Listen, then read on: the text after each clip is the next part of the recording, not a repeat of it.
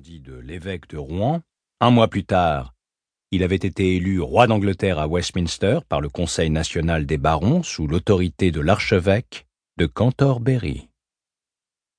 Depuis, le Mans était à nouveau occupé par les troupes de Jean.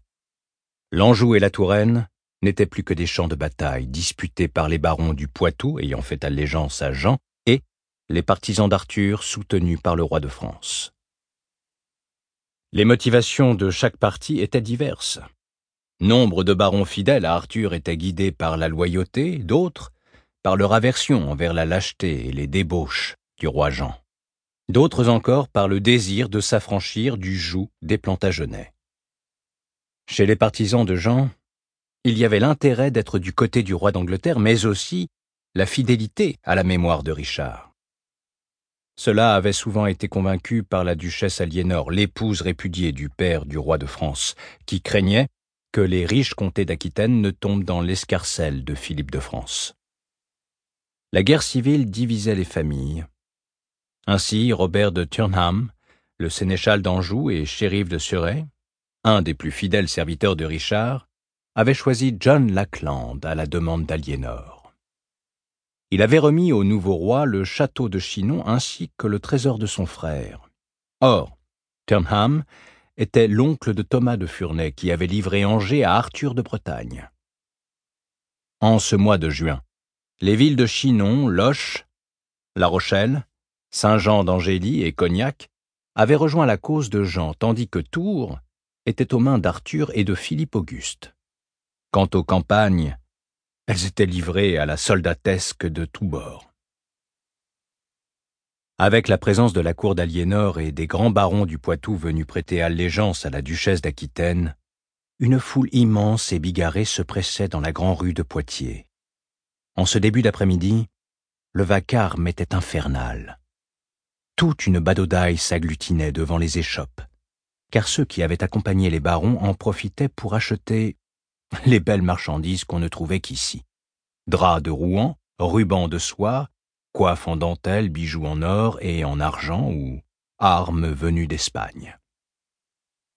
Sur son robuste palefroid pommelé, revêtu d'une casaque de cuir écarlate fermée par des aiguillettes de fer et de heuse de la même couleur, Guilhem Dussel se frayait lentement un chemin, tandis que son écuyer Bartholoméo écartait les animaux errants, les colporteurs, les réfugiés et les frocards de tous ordres.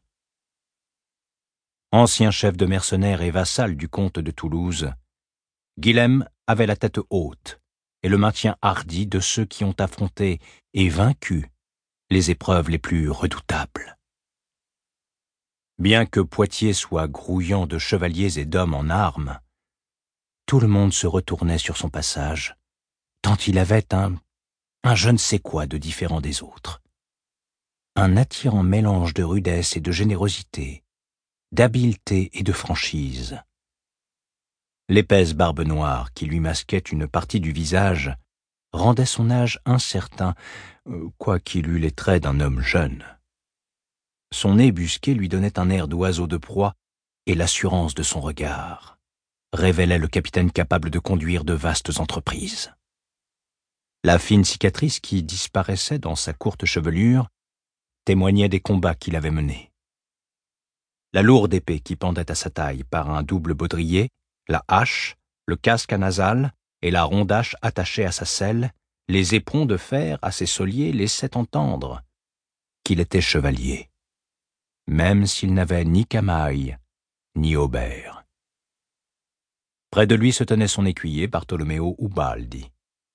Jeune garçon craintif et parfois irrésolu, mais agile et redoutable quand il était contraint de se battre, surtout avec un couteau ou une épée en main. Bartolomeo était aussi fin jongleur et talentueux ventriloque. Les deux hommes revenaient du palais des ducs d'Aquitaine, où ils avaient laissé leur ami Robert de Loxley et son épouse, la belle Anna Maria, la sœur de Bartholoméo. Guilhem songeait au voyage qu'ils allaient entreprendre. Après ce qu'ils venaient d'apprendre au palais, c'était certainement le plus mauvais moment pour se rendre à Toulouse. Traverser le Limousin, le Quercy et le Périgord soumis à des guerres entre barons, et ravagé par des bandes de routiers serait une expédition périlleuse, surtout avec des femmes, des enfants et des hommes refusant de se battre. L'immense territoire de sauvages vallons et d'épaisses forêts qu'ils allaient franchir pour rejoindre Albi et Toulouse, Guilhem le connaissait bien. Il l'avait ravagé pour Richard Cœur de Lion quand il n'était qu'un routier au service de Mercadier. Mais chaque fois qu'il l'avait parcouru, il était avec une troupe de brutes ivres de pillage, jamais avec des femmes et des enfants laits. Venant de l'abbaye de Fontevraud, où Robert de Loxley avait retrouvé ses écuyers et les archers saxons qui l'attendaient depuis le mois d'avril, leur convoi était arrivé la veille à Poitiers, trois jours après la fête Dieu. Ces hommes d'armes rassuraient Guilhem, car s'ils avaient échappé aux bandes de pillards depuis leur départ de Paris, leur troupe n'avait jusque-là compté que trois combattants, lui-même, Loxley et Bartholoméo. Les autres n'étaient que des marchands et des tisserands. Non seulement ils ne connaissaient rien à l'art de la guerre, mais ils refusaient de se battre et même de se défendre. C'étaient des cathares. Les cathares, qui se nommaient aussi bons hommes, tisserands ou ariens et qu'on appelait parfois bogomiles, étaient persuadés que le monde était partagé en deux principes, le bien et le mal. Le mal, créé par le démon, était le monde matériel, tandis que le bien, création divine, était le monde immatériel, celui de l'âme. Les hommes vivaient donc dans un univers démoniaque organisé par l'Église de Rome, une puissance au service de Satan.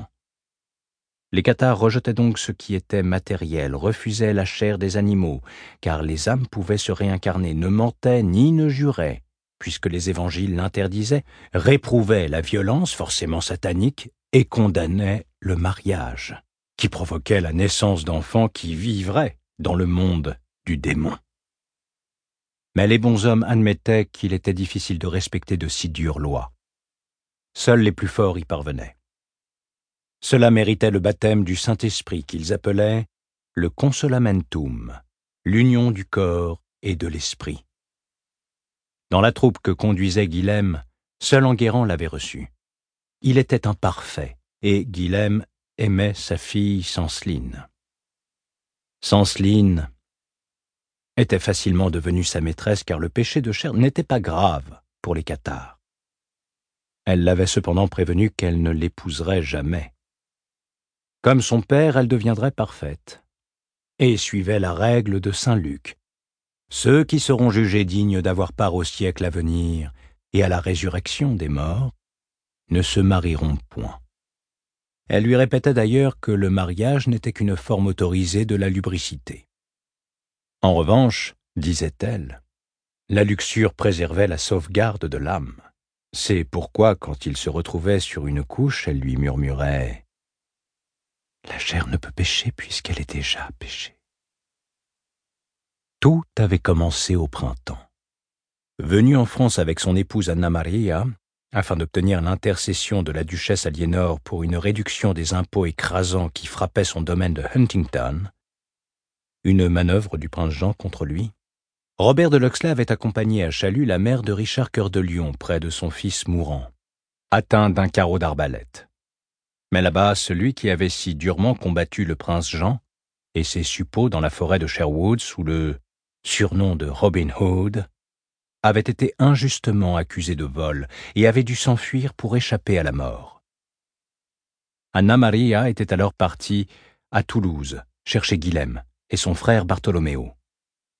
Tous trois avaient fait route pour Paris à la recherche de Robert. Ils l'avaient retrouvé, protégé par des tisserands cathares, et avaient découvert que la mort de Richard Cœur de Lion n'était que le prélude d'un plus vaste complot ourdi par des Templiers à la solde du prince Jean, qui préparait aussi l'assassinat de Philippe Auguste. Guilhem et Robert étaient parvenus à sauver la vie du roi de France, mais les tisserands avaient été arrêtés comme hérétiques.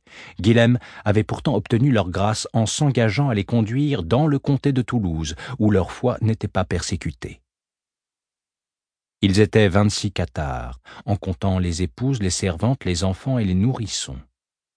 Ils n'avaient presque rien emporté, sinon quelques vêtements, des pièces d'étoffe,